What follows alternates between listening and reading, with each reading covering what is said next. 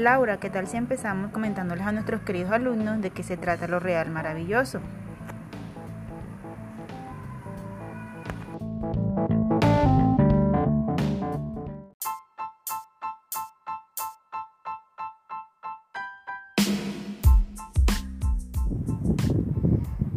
El término real maravilloso es una categoría literaria cuyo rasgo principal es la creencia de que lo extraordinario no tiene por qué ser, ser, hermoso o feo, sino novedoso, insólito. O sea, es tener esa capacidad para asombrar a las personas y darles ese impulso para poder salirse del molde de las normas preestablecidas. Y para comentarles un poco de la historia, este concepto fue introducido en un artículo publicado en el periódico El Nacional en 1948 y un año después apareció en la introducción de El Reino de este Mundo. Algunos críticos lo interpretan como sinónimo de realismo mágico, aunque otros disienten en este, en este aspecto contrastándolo a consideración de escritores como Miguel Ángel Asturias o Gabriel García Márquez. Alejo Carpentier fue el primero en definir conceptualmente lo real maravilloso y convertirlo en una nueva categoría literaria y una guía impresionante para redescubrir los encantos del ser americano y lo hizo público en el prólogo de su novela El reino de este mundo, donde aclara que su idea de lo real maravilloso es muy diferente al realismo mágico, porque el realismo mágico escasamente busca lo maravilloso en la realidad, mientras que por otra parte lo real maravilloso lo encontramos de forma omnipresente en todo lo, lo latinoamericano. La obra del escritor Alejo Carpentier constituye una rica fuente para la interpretación de nuestra realidad, pues es eh, él, pues él fue quien supo captar en sus textos con verdadero talento literario nuestra esencia latinoamericana y caribeña. Y además nos enseña a cómo aprender a valorar y defender mejor la identidad cultural de nuestros pueblos.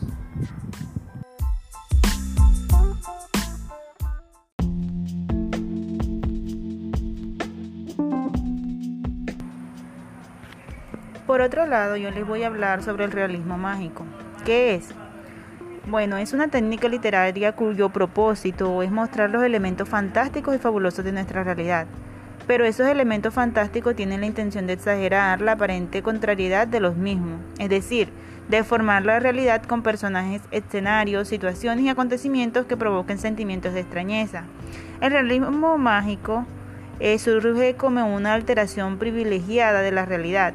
En síntesis, el realismo mágico no pretende presentar la magia como si fuera real, sino presentar la realidad como si fuera magia. Bueno muchachos, seguimos con Laura.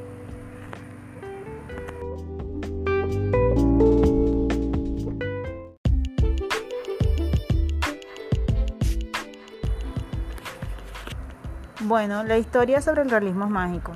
Floreció en la literatura latinoamericana en 1960-1970, en un momento en que el esplendor de las dictaduras políticas convirtió las palabras en una herramienta apreciada y manipulable. Aunque tuvo su origen en 1930, alcanzó su apogeo en 1960 y 1970. Fue el, el autor Arturo Uslar Pietri, quien acuñó el nombre de realismo mágico al movimiento del libro titulado Letras y Hombres de Venezuela, publicado en 1947. Según Pietri, como contestación a una tradición literaria descriptiva e imitativa que denominaba la literatura como las corrientes del romanticismo latinoamericano, el modernismo y el costumbrismo, según el autor, estas corrientes aún no lograban hacerse cargo del universo complejo de la realidad latinoamericana. El, concepto que tenemos sobre el realismo mágico eh, es una corriente literaria cuyos rasgos principales son la desgarradura de la realidad por una acción fantástica descrita de un modo realista dentro de la narrativa. además de presentar elementos mágicos o situaciones ilógicas en comparación con otras obras consideradas más realistas o normales. Se desarrolla a mediados del siglo XX, su expresión fue especialmente a través de la literatura, aunque también incluyó la pintura y la filmación. Seguimos con Laura.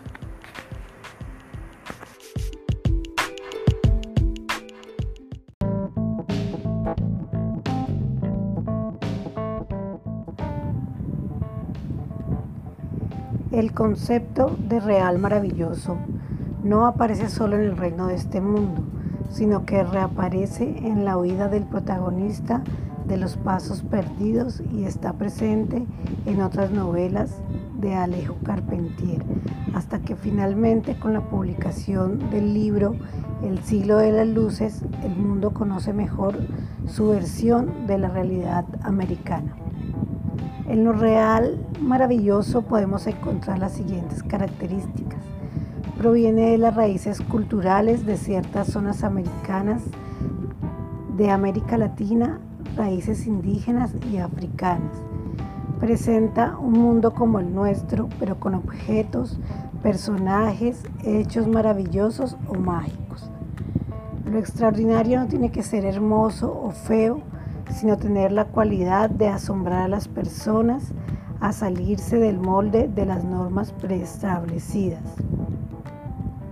La prosa de lo real maravilloso se caracteriza por un barroquismo recargada de adornos. Los aspectos espirituales juegan un papel muy importante en las obras. El milagro, lo irracional coexisten. Los ritos, leyendas y los cuentos orales sirven de base a relatos que dan cuenta de, que dan cuenta de aspectos no explorados por el arte hasta entonces.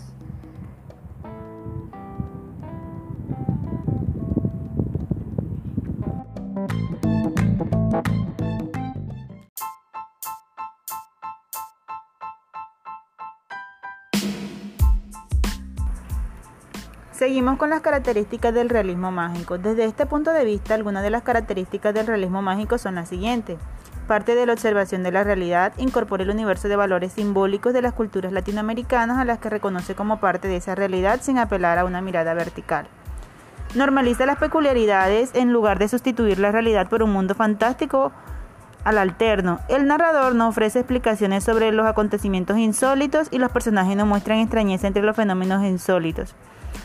Hay una, valoración de la percepción sensorial de la realidad, rompe la linealidad temporal del relato, expone realidades justapuestas y tiende a desarrollar ampliamente la metaficción.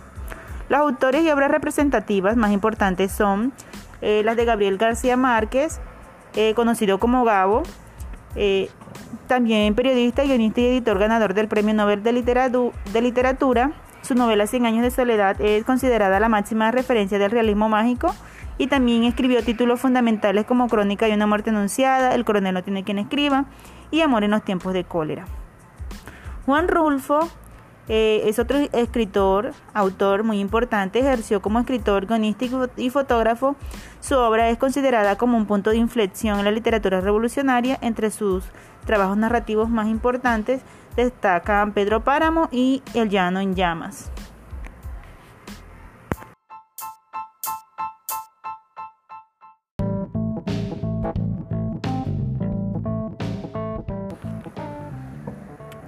Bueno muchachos, llegaron los 8 segundos locos, utilícenlos como quieran, estírense, salten, desestrésense, tomen agua, vayan al baño, aprovechenlos mientras les dejo con esta melodía.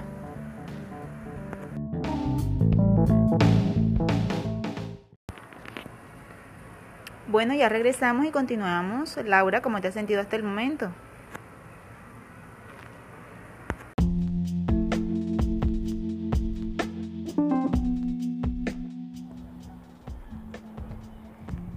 Algunos autores y obras representativas de, lo real maravilloso, eh, la primera, que es quizá la más importante, es de Alejo Carpentier, 1904-1980. Eh, fue un novelista, ensayista y musicólogo cubano que influyó notablemente en el desarrollo de la literatura latinoamericana.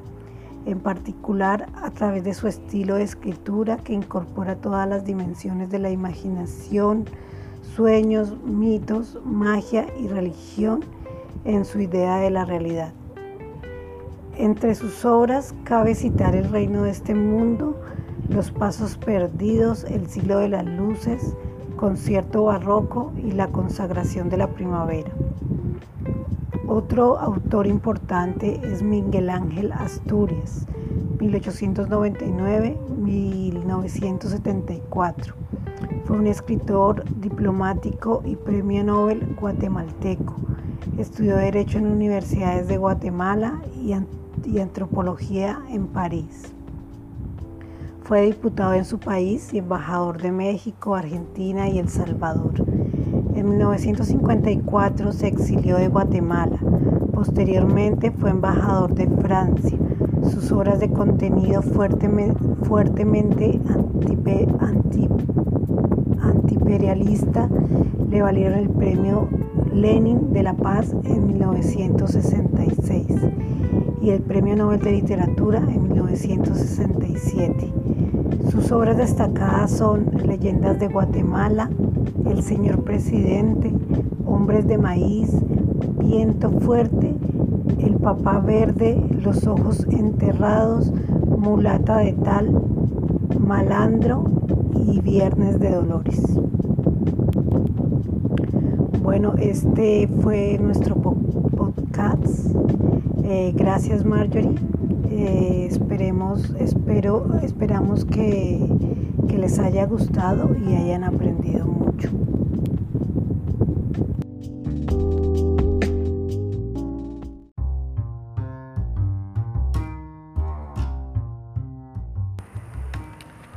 Les dejaremos unas preguntitas, pueden responder debajo de este video y dejarnos todas sus dudas y sugerencias.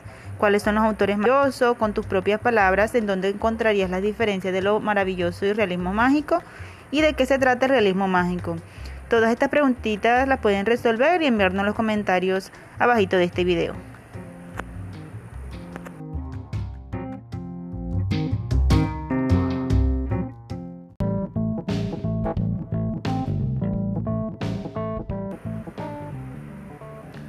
Bueno, esperemos que hayan disfrutado del tema y sea de buen interés para todos ustedes.